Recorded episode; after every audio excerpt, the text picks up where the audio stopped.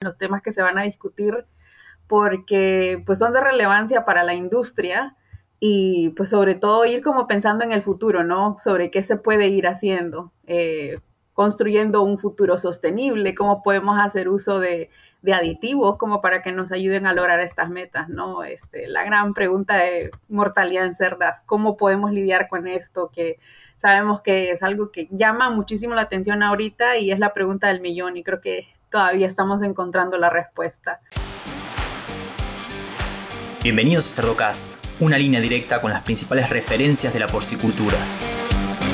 Hola a todos, mi nombre es Leandro del Tufo y Cerdocast solo es posible gracias al apoyo de empresas innovadoras que creen la educación continua. Giga, la fusión de la sencillez y el alto desempeño. El ANCO, es ver crecer a nuestros animales con salud. SUNY, brindando soluciones biotecnológicas con valor agregado. DSM Firmenich, nutrición y salud animal moldeando el futuro del cuidado de los cerdos. Lican, experiencia y compromiso con la calidad. Provimi, Cargill, 35 años de experiencia en nutrición animal. Drown Nutrition, líder global en nutrición animal. Innovative Heating Technologies, pensando en energía, bienestar animal y equipos construidos para durar. Seguimos en las redes sociales y Spotify para tener acceso a información de calidad, continua y de acceso gratuito. El día de hoy vamos a hacer un mini spoiler de nuestra conferencia virtual Swine Talks y para eso tengo la suerte de presentarles a nuestra anfitriona Gabriela Martínez. ¿Cómo estás, Gaby? Hola, Leandro, ¿cómo estás? Yo feliz de la vida de participar otra vez acá. Qué bueno, bueno, y ahora te vamos a tener como anfitriona. ¿Cómo venís preparándote para el día? Sí, oye, estoy como muy, muy emocionada. Nunca había tenido la oportunidad de ser anfitriona de, de un evento como este, pero sí, estoy emocionadísima con los temas que se van a discutir porque pues son de relevancia para la industria y pues sobre todo ir como pensando en el futuro, ¿no? Sobre qué se puede ir haciendo, eh, construyendo un futuro sostenible, cómo podemos hacer uso de, de, aditivos como para que nos ayuden a lograr estas metas, ¿no? Este, la gran pregunta de mortalidad en cerdas, ¿cómo podemos lidiar con esto? Que sabemos que es algo que llama muchísimo la atención ahorita y es la pregunta del millón y creo que todavía estamos encontrando la respuesta. Y pues sí, muchos otros temas muy interesantes, así es que estamos emocionados. Sabes que casualmente lo que buscamos con este evento, fíjate que es un evento bastante diferente, es, es virtual, cada, cada sesión, digamos, toca un pilar que consideramos eh, fundamental y con una perspectiva en donde va a participar eh, un tomador de decisiones, un responsable de sistemas de producción que son referentes en, en Latinoamérica, también lo que llamamos desarrolladores de, innovación y tecnología, que pueden ser los, proveedores mismos, y la experiencia de eh, un consultor o investigador en esa temática. Entonces son temáticas que nosotros identificamos como prioridades y esa, eh, ese enfoque desde diferentes perspectivas, ¿no? Desde los que tienen las botas sucias de bosta, los que trabajan en el laboratorio. Eh, y lo que buscamos con todo esto es que en función de la realidad de cada tomador de decisión que participe del evento, es que le asigne una prioridad y que lo coloque en algún momento de su agenda. ¿sí? Vos fíjate que son diferentes desafíos que vamos a tocar, diferentes temáticas y que va a depender esa prioridad, esa asignación de la prioridad a la situación de cada uno. No es lo mismo un productor que está buscando penetrar un mercado de, exportación eh, con un producto premium que tiene ciertas limitaciones a la hora de cómo es producido a un productor que de repente eh, busca colocar el, producto, la carne de cerdo en un mercado local, pero sí es una realidad que estos desafíos van a llegar eh, en, antes o, después, van a llegar, y lo que buscamos es eso, es que cada productor, cada tomador de decisión le asigne una prioridad y diga, bueno, esto lo tengo que ver, lo tengo que analizar en los próximos dos años o en los próximos cinco años, en los próximos diez años. ¿Por qué? Para conseguir ser eh, conseguir alcanzar esa, sostenibilidad que buscamos, ¿no? Sostenibilidad uno siempre la relaciona con la parte de medio ambiente, pero es, también ser sostenible en el tiempo con los desafíos que se presentan y poder perdurar en la industria. Claro, tenés que poder ser posible de afrontar cualquier situación que se te presente. Y pues sí, si no tenés como tus, todos tus elementos en lugar o como tus ducks in a row, como, como dicen acá en, Estados Unidos, pues muy difícilmente vas a poder eh, ser sostenible, ¿no? Y cada granja, de por sí cada granja es un mundo, aún en un mismo sistema de producción, pues ahora más como lo mencionas, de que eh, entre productores las prioridades van a cambiar, no van a ser las mismas, pero sí es importante de que, de que se comunique la información de una manera más digestible, más eh, orgánica, más fácil para que todos la podamos entender. Y pues sí, este, este foro me tiene muy emocionada por, por todo lo que se viene, precisamente por eso. Exacto, exacto. Fíjate que arrancamos con una sesión que habla sobre la sostenibilidad. Ahí a mí me gusta, eh, me gusta pensar que muchas veces la gran oportunidad la tenemos no a la hora de inventar algo nuevo, en nuestra industria muchas veces tiene que ver con mirar qué es lo que están haciendo otros, conocer qué es lo que están haciendo otros y por eso montamos las sesiones de esta manera ah, y ver qué, puedo aplicar yo para, hacer esa, para tener esos resultados que estoy buscando. ¿no? Mismo cuando uno ve el, benchmark, para los que escuchan el benchmark es, esa, es una comparación de resultados a nivel de una industria o un segmento de la industria. Entonces digo, bueno, a ver, en términos de a lechones destetados por reproductora por año. ¿En dónde estoy parado yo en relación a la media, en relación al top 10%, a los mejores 10? Entonces, si yo no estoy en los mejores 10, siempre hay una oportunidad de hacer algo que otros están haciendo para acercarme a ese 10%. ¿sí? Si estoy por debajo, upa, si estoy por debajo de la media, eh, bueno, claramente tengo que de manera más urgente trabajar en ver cómo me acomodo porque ya sabemos lo que pasa. Eh, en cada gran crisis, los que están por debajo de esa media suelen ser absorbidos por los que están por encima de la media, ¿no? O sea, esa atomización es una, realidad que vemos todo el tiempo. Y lo que recién antes de, ponerme a charlar con vos estaba repasando un poco el programa y lo que me causaba curiosidad es la, interrelación que tienen las sesiones, porque empezamos hablando de, sostenibilidad, ¿no? Y hay muchas cosas interesantes acá a, tocar. Eh, no sé, vos en Estados Unidos sabés que para muchos productores, el cerdo es un, subproducto del manure, de, la, de, los efluentes, ¿no? Es, casi más valioso los efluentes que se tienen debajo de las, de las fosas de los galpones que el cerdo mismo. Y en otros lugares lo vemos como un problema gigante. Bueno, acerquemos, hablemos de eso, hablemos para ver qué valor se le tiene que dar a ese, a ese tipo de, recurso y que deje de ser un problema. Vamos a tocar eso. Pero, por ejemplo, si hablamos de, de el óxido de zinc, el óxido que fue, eh, es una herramienta excelente cuando hablamos de concentraciones farmacológicas en la recría y de las limitaciones que vamos a tener, porque es algo que tarde o temprano va a llegar eh, y nos tenemos que preparar.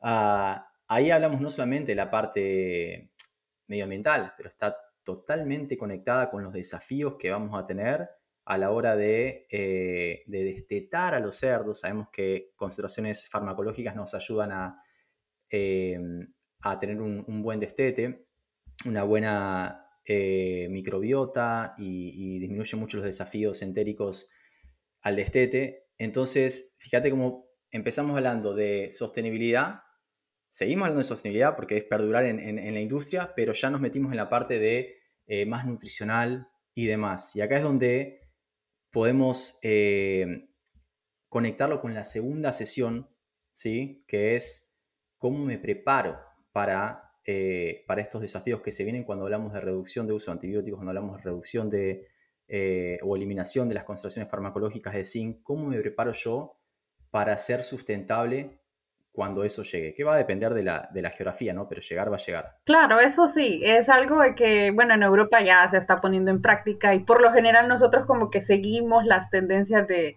de lo que está realizando Europa, ¿no? De aquí, de la perspectiva de Estados Unidos, te puedo decir que no estamos preocupados con la con, sustituir el óxido de zinc todavía. Creo que para nosotros es algo todavía un poco lejano, que será unos 10 años, pero como mencionas, de que va a venir, va a venir. Puede venir antes o puede venir después de 10 años. Pero sí considero que es un reto muy, muy grande el encontrar ese sustituto que te dé ese, esa performance que puedes obtener utilizando el óxido de zinc, porque las investigaciones que se han hecho, eh, hay como que algo que puede este, igualar al, control positivo utilizando el óxido de zinc, pero realmente nada se le iguala. Y te lo puedo decir por, por experiencia este, propia. Ahora en, el trabajo hemos estado haciendo así pruebas con aditivos probióticos, prebióticos para ver si hay algo que, que, se puede encontrar para empezar a sustituir el óxido de zinc en caso de que llegue, pero en realidad no, siempre el, tratamiento con óxido de zinc supera a los demás tratamientos. Entonces, es un... Creo que, y tampoco entendemos muy bien cuál es la acción del zinc en la microbiota, o al menos yo no lo sé, pero sabemos que es importante en, metabolismo de muchas enzimas, eh, es un mineral importante, pero ¿qué más hay? ¿Cuál es la interacción que tiene con la microbiota o cuál es la acción que hace que te reduce la diarrea en los cerdos destetados, ¿no? Y, que te los deja como en un, buen balance para cuando ya le cambias la dieta a, una dieta más, más simple, digamos. Provimi Nutrición Animal pone a tu alcance tecnología e innovación, soluciones nutricionales completas y consultoría profesional para maximizar el retorno de tu inversión. Provimi es Cargill Animal Nutrition and Health. Ahí pensando en lo que es lo que es óxido de zinc, para los que están escuchando, por lo general cuando se va a probar algún aditivo, que hoy en día hay muchísimos estudios trabajando con diferentes tipos de, eh, aditivos para, para, ver cómo podemos reemplazar de alguna manera eh, el óxido de zinc, ¿qué es lo que se hace? Se tiene lo que se llama un control positivo, que es el resultado, eh, el mejor resultado con el cual puedes comparar tu tratamiento. supongamos que es una, eh, un prebiótico, ¿no? Ah, se tiene el control negativo, que es un resultado que ya sabes que te va a dar mal porque no va a tener ni óxido de zinc, ni va a tener ninguno de los, de los em, aditivos. Y en el medio puedes llegar a tener diferentes em, recursos que probas, diferentes tecnologías que ves dónde se posicionan en relación al control negativo que te ha ido mal y en relación al control positivo, ¿no? Ah, y es muy difícil, es muy difícil de ver que los resultados igualen de cualquier cosa que se haya probado, que los resultados igualen. Y acá seguramente tengamos que hacer abordajes em, más integrales, combinación de recursos, pero sí o sí, antes de meternos a, cómo reemplazamos el óxido de zinc, hay muchas cosas que vamos a tener que hacer eh, que son más importantes incluso que tratar de reemplazar el óxido de zinc. Y es acomodar desde los flujos de producción, acomodar la bioseguridad. Ahí es donde uno tiene que poner una agenda, porque decir, bueno, esto puede venir en, en 10 años, como vos lo dijiste, Gaby. Pero yo no, no acomodo de hoy para mañana mi bioseguridad. Estamos hablando no solamente en términos de, eh, de instalaciones o de protocolos, es en términos de cultura. Porque vos sabés que la, bioseguridad es tan, es tan débil como, eh, como el eslabón más débil. Entonces hay que acomodar muchas cosas y ahí nos metemos en la segunda sesión que es, habla de flujos. Lo vamos a tener a Gustavo Pizarro hablando sobre su experiencia para acomodar flujos de producción, que sabemos que tiene un impacto tremendo en lo que es la, productividad. Em, vamos a hablar de integraciones. Eso es súper interesante porque cuando vemos los principales países productores de, cerdo, estamos hablando de, China, produce la mitad de los cerdos del mundo, vemos a, Estados Unidos, eh, España, Alemania, vemos Brasil, son países que han sufrido atomizaciones, o sea, se han concentrado la cantidad de reproductoras, o sea, han eh, sí, se han concentrado la cantidad de reproductoras por sistema de producción. O sea, cada vez son menos, pero tienen más reproductoras. Entonces ahí marca una tendencia de hacia dónde va la industria y hay muchísimos profesionales que están mirando Latinoamérica, porque hablas con grandes sistemas de producción de España, están mirando Latinoamérica. China en su momento miró y yo creo que nunca va a dejar de mirar. Eh, pero están todos mirando Latinoamérica a la hora de esperar un crecimiento significativo en los próximos menos de 30 años, ¿no? Para alcanzar esa, ese 2050 del que se habla, donde la oferta va a alcanzar la demanda. Eh, entonces tenemos que ver también, tenemos que tener en la agenda, eh, es por lo menos estudiar, estudiar qué tipos de modelos de integración hay, cuáles son los beneficios, es algo que va a llevar tiempo, pero creo que es importante para lo mismo, para ser sostenible en el tiempo y dejarle, por ejemplo, a, quien sea que agarre la empresa que tenemos el día de mañana, una empresa sostenible, que sea una empresa de, la década de del año que es, ¿no? Del 2050 en este caso, y no sea una del 2020 que quedó desactualizada y no es competitiva, ¿no? Claro, eso tiene mucho sentido lo que decís. Eh, en cuanto al flujo de, animales, eh, es importante también recordar el, flujo de entrega de alimento, porque muchas veces, no sé, a mí me ha pasado de que yo diseño una dieta para, para cerdo recién destetado y yo digo, no, pues va a comer tantos días acá, pero se equivocan de, de, de bin y ponen otra dieta y termina comiendo otra que no es, entonces creo que... Eh, sí va de la mano este, el, acomodar el flujo de, animales y también va mucho de la mano, creo que también la comunicación entre todas las partes involucradas en cualquier área de producción, ¿no? Eh, porque ya de eso también va a depender el número de cerdas que puedes tener, el número de, cerdas gestantes que puedes manejar dentro de, tu área de gestación para que no te queden por fuera cuando les toque ir a lactancia y es así, es, em, creo que... Eh, son situaciones que casi todos hemos vivido, este, y creo que sí va a ser muy importante como, como dar una estructura general de cómo se vería un flujo ideal para que precisamente no, no ocurras con, con ese tipo de situaciones imprevistas y no deseadas tampoco. DSM puede ayudarlo a preparar, proteger y apoyar la resiliencia de sus lechones brindando experiencia local en cerdos y soluciones completas y personalizadas para ayudarlo a lograr su visión. DSM Nutrición y Salud Animal, moldeando el futuro del cuidado de los cerdos. El alimento correcto en el comedero correcto, ¿no? Que a veces uno tiene alimento correcto, pero anda a saber dónde va a parar. Y fíjate lo, qué interesante lo que decís, porque cuando hablamos también de, de flujos de producción, pensemos que lo que ha hecho la hiperprolificidad en muchos eh, sistemas de producción en, Latinoamérica, ¿no? Donde el mismo número de reproductoras te genera un número muchísimo mayor de cerdos, donde quedan apretados, donde terminamos trabajando a tiempo fijo, básicamente el flujo de producción me empuja a los animales fuera de la granja por así decirlo, eh, y no importa si alcance el peso de, mercado ideal o no, lo cual hay un costo de oportunidad gigante porque sabemos que los últimos kilos son los más baratos. Eh, entonces, este tipo de experiencia, de, en este caso de, Gustavo Pizarro, pero también vamos a tener a Pablo Santamaría hablando sobre diferentes tipos de, integraciones, ¿no? Uno puede comparar con lo que está pasando, con lo que ya pasó, ¿no? En Brasil, qué tipos de opciones uno tiene a la hora de, de integrarse. Entonces, es algo que por lo menos hay que, hay que poner en la agenda, eh, hay que interiorizarse, hay que aprender. Y acá cuando hablamos de este, de este sistema de producción que, tienen muchas empresas en, Latinoamérica a causa de la hiperprolificidad, donde muchas veces no se alcanza el peso de mercado ideal, es donde se pone súper interesante. Otra, otra charla que vamos a tener acá es sobre formulación estratégica eh, para llegar a, pesos pesados en situación de tiempo fijo, ¿sí? Donde vos tenés que meterle ahí con todo eh, a la ganancia de peso diaria. La, ganancia de peso diaria tiene un peso muy importante casualmente por eso, porque estás a tiempo fijo y ahí hay tecnologías que nos pueden ayudar y también vamos a tener ese tipo de, eh, de charla, que pensemos que en otros lugares uno se mueve entre tiempo fijo y peso fijo en relación al momento del año, ¿no? En verano que comen menos los animales, por lo general te vas a ese tipo de, de, sistema tiempo fijo donde tenés que vender, hayas alcanzado o no el precio de mercado, pero después en invierno te acomodas.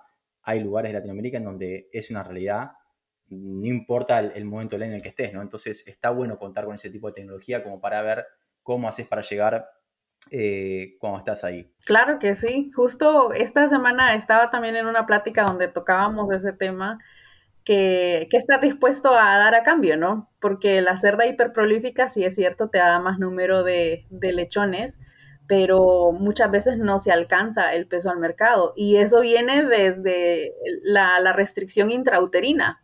Entonces, es algo desafiante y muchas veces, por más que uno le meta a la dieta y que la diseñes para que el cerdo aproveche y que consuma más y ganar más peso, no se puede conseguir.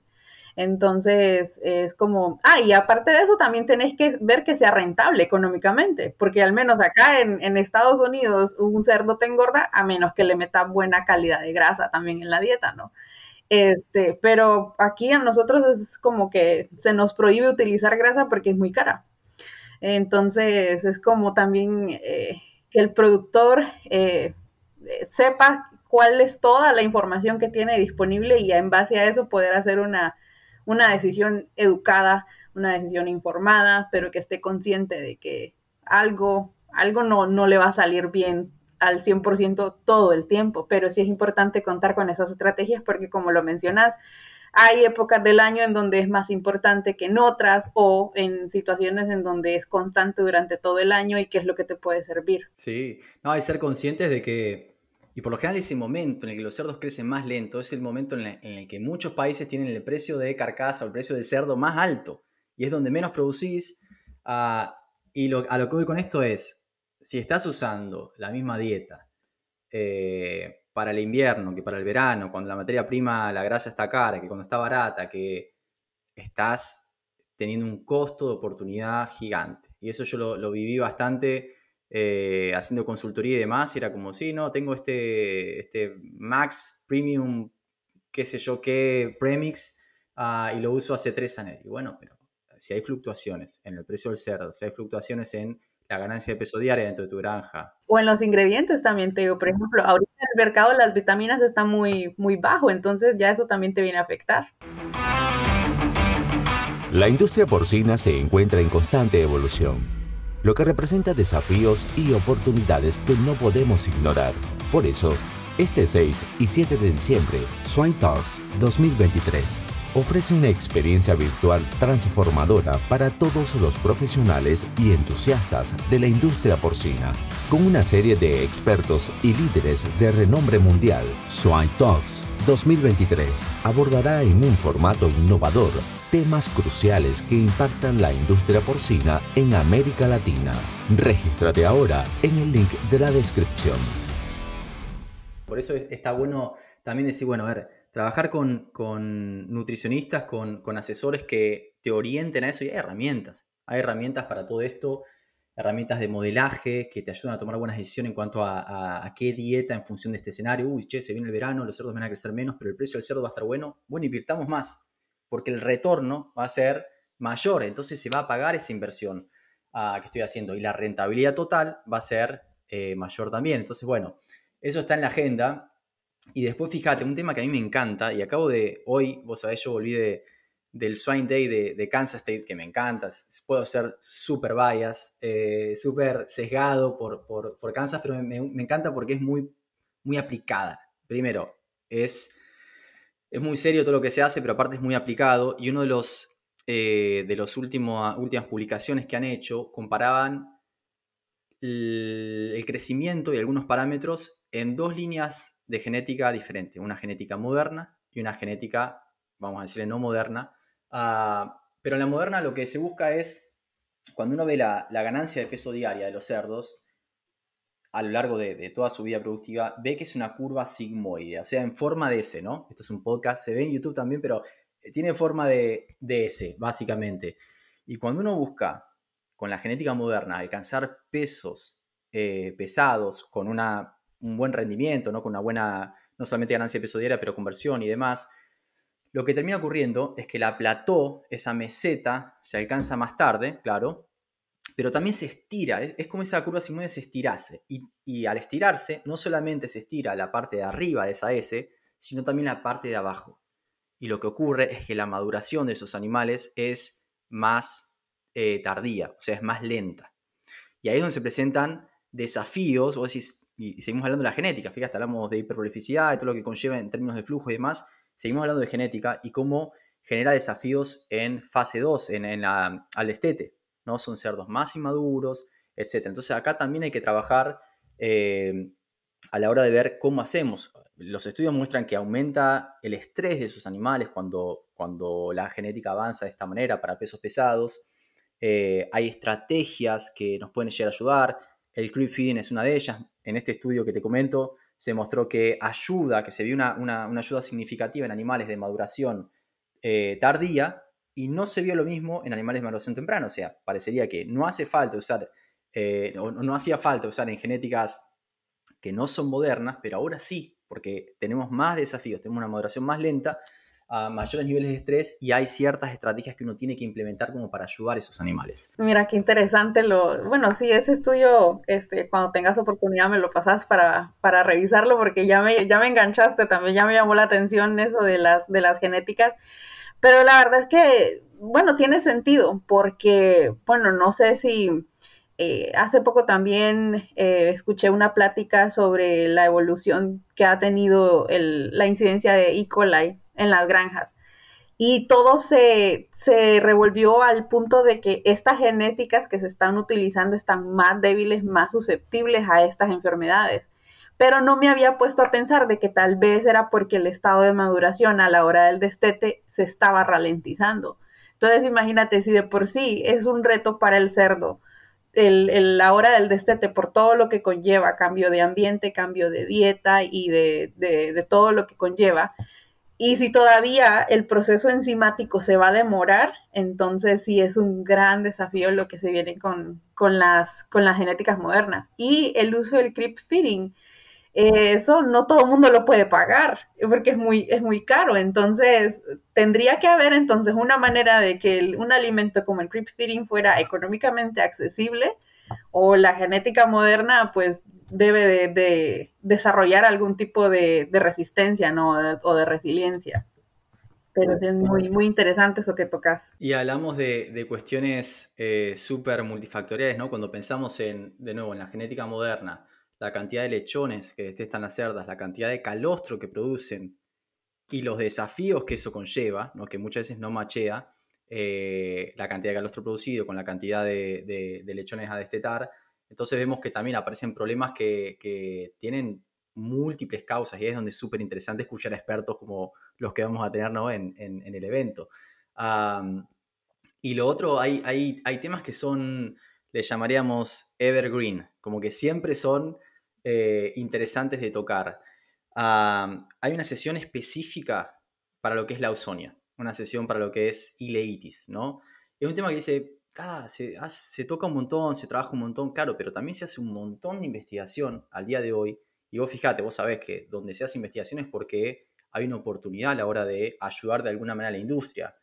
Y a mí la ausonia me gusta verlo como, eh, primero, es una, enfermedad que tiene una prevalencia altísima, altísima y eh, arriba del 95% a, nivel global. Y lo que me preocupa es la falta de diagnóstico y la falta de percepción de lo que se pierde con, esta, con este agente, ¿no? Eh, básicamente cuando aparece de manera subclínica, cuando no sabemos que está ahí o no sabemos el daño que está, uh, que está perjudicando. Y me, me, gusta, hay una analogía cuando uno se rompe un caño, por ejemplo. Este año a mí se me rompió un caño en, la casa, volvía de un viaje y escuchaba, eh, ustedes saben que, bueno, algunos, algunos lo sabrán, otros no, pero en Estados Unidos todas las, paredes son de, papel, de Durlock, le llamamos, o eh, no son de, ladrillo, se escucha todo lo que pasa detrás de las paredes. Y llegué de un viaje, escuché un caño eh, corriendo, qué sé yo, dije, uy, se me rompió un caño. Bueno, enseguida que hice, llamé al plomero, me mató, porque acá la mano de obra es carísima, pero me arregló el problema, ¿no? Y, fíjate que tengo una canilla goteando desde que compré la casa hace tres años que todavía no arreglé. Y yo me doy bastante manía con las cosas, ¿eh? pero no la arreglé todavía. ¿A qué voy con esto? Muchas veces minimizamos el impacto que tienen eh, algunas enfermedades simplemente porque no mensuramos, no tenemos idea de, eh, de lo que se está perdiendo a largo plazo. Cuando hablamos de la ausonia, no es solamente cuando aparece una, diarrea sanguinolienta, que es un, claro diagnóstico de, la ausonia, ¿no? o, es, un signo típico al menos. El tema es todo lo que está perdiendo en términos de ganancia de peso diaria, cuando los cerdos no son homogéneos, en términos de conversión alimenticia, y como no lo diagnosticamos, pensá que eso ocurre a nivel granja, a nivel toda la granja, por cada cerdo, y por un tiempo indefinido hasta que no lo, no lo trabajemos, ¿no? Entonces ahí es donde a mí me gusta darle importancia a este tema, de nuevo, que es siempre verde o siempre, siempre interesante, ¿por qué? Por la magnitud del daño que genera Eh, y bueno, y ahí vamos a tener de nuevo tres perspectivas.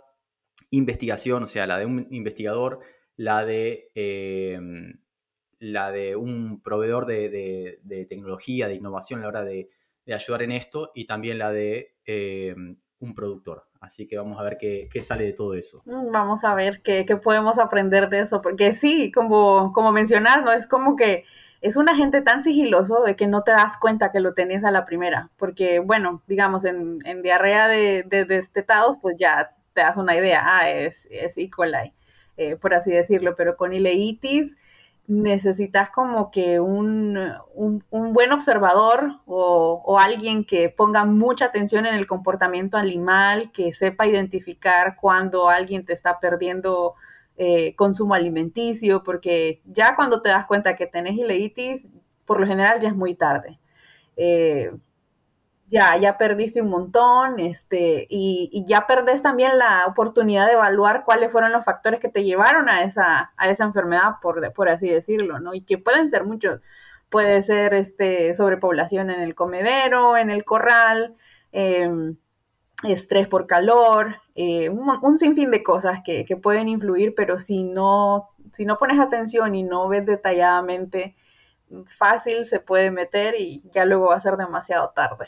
Exacto, sí, y, queda diluido ese, a ver, eh, como estamos hablando de seis meses de producción, después uno no sabe si fue eso, si fue un, qué sé yo, eh, a que arrancó en la recría, más si tenemos galpones win to finish, no sabemos en qué momento se generó eso, pero siempre hay que desconfiarle eh, a este tipo de patógenos que sabemos que están ahí, que sabemos que tienen una prevalencia altísima y sabemos lo que causan. Eh, así que siempre también tener eso, eso presente lo vamos a trabajar. Y el último tema, que es algo que se viene trabajando muchísimo a nivel global, eh, es mortalidad en las reproductoras. Esto vos sabés que hay hasta conferencias enteras, yo me sé que lo he dicho en varios episodios y demás, pero conferencias enteras en donde se está tratando de ver a qué se debe este incremento en la mortalidad de las reproductoras eh, a nivel diagnóstico, qué se puede hacer. Hacemos de nuevo el benchmark, tipo, ok, ¿qué mortalidad hay en los diferentes sistemas de producción? Y están los que tienen una mortalidad arriba del 15%, están los que tienen una mortalidad mucho más baja que esa, entonces ahí es donde hay oportunidad de comparar qué es lo que hacen unos, qué es lo que hacen otros y cómo podemos tirar a la industria eh, para hacer una, una, reducción en la mortalidad. Y acá de nuevo vamos a tener un abordaje integral, diferentes eh, especialistas, tanto en sistema de producción, asesores y, desarrolladores de, tecnología para ver qué se puede hacer en este caso. Y es un tema que a mí me, encanta por la cantidad de esfuerzo que está haciendo a nivel industria y por la cantidad de preguntas, vos lo sabés Gaby, la cantidad de preguntas que hay para resolver en términos de qué está pasando, porque lo vemos en todo el mundo, lo vemos en todas las genéticas eh, y es muy marcado ese incremento. Entonces, che, pongamos esto también dentro de la agenda. Eh, porque es un tema más que importante. Sí, es algo de que se viene explorando todas las avenidas posibles en los últimos años y no se da con la respuesta. Em, es algo que, que, preocupa también porque eso va a influir hasta en el inventario de producción a nivel nacional que tenga cualquier país y que eso también va a afectar pues la meta de, de alimentar a la población ya para el 2050. Em, y yo creo que también un, otro aspecto que, que estamos fallando ahí en, es en clasificar la mortalidad de la cerda, porque muchas veces el trabajador en granja te pone razón desconocida. Pero entonces, ¿qué es esa razón desconocida? Entonces creo que debe de haber como también em, capacitación para todos, no nada más para el que trabaja en granja, sino que para todos los niveles de saber identificar esa, esa razón desconocida, por qué fue al final, ¿no? Em, y bueno, yo te diría de que aquí por lo menos eh, las, las cerdas que son lameness, esas son las que lideran más el porcentaje de mortalidad. Luego están las de prolapsos, que pueden ser uterinos o, vaginales, pero eh, la mortalidad por lameness es la que, la que está arriba ahorita en las encuestas. Entonces, eh, se está estudiando mucho el, el, metabolismo de minerales, se está estudiando muchísimo el manejo de la cerda de reemplazo. Eh, pero las que ya están en la paridad donde se está reportando las altas mortalidades, con ellas sí que no, no se encuentra todavía respuesta. Entonces, sí va a estar muy interesante ver qué nos, qué nos aportan nuestros, nuestros speakers. Excelente. Menos de dos semanas, Gaby. Eh, pero bueno, nada, yo te voy a ver desde la, desde la platea, sabes que estoy a punto de ser padre, así que no sé si, no sé en qué situación voy a estar eh, en ese momento, pero obviamente voy a estar, eh, estoy súper ansioso por, por, por, ver el evento y por nutrirme también y estoy súper contento de que vayas a ser nuestra anfitriona, así que nada, 15 días más o menos. Ya 15 días, no, pues igual te agradezco por la oportunidad y pues nada, disfrutar el nacimiento de tu bebé, de que eso es algo muy, muy bonito. Ahí te contaremos después cómo nos fue, pero te aseguro que nos va a ir muy bien. Excelente. Bueno, Gaby, un gusto como siempre charlar con vos y hasta el Swing Talks. El gusto es mío. Hasta entonces. Y a los que llegan hasta acá, les pido que piensen también en otros profesionales de la industria porcina y le compartan este episodio para que todos podamos sacarle provecho a la palabra de los principales referentes de la porcicultura. Un abrazo grande y hasta el próximo episodio.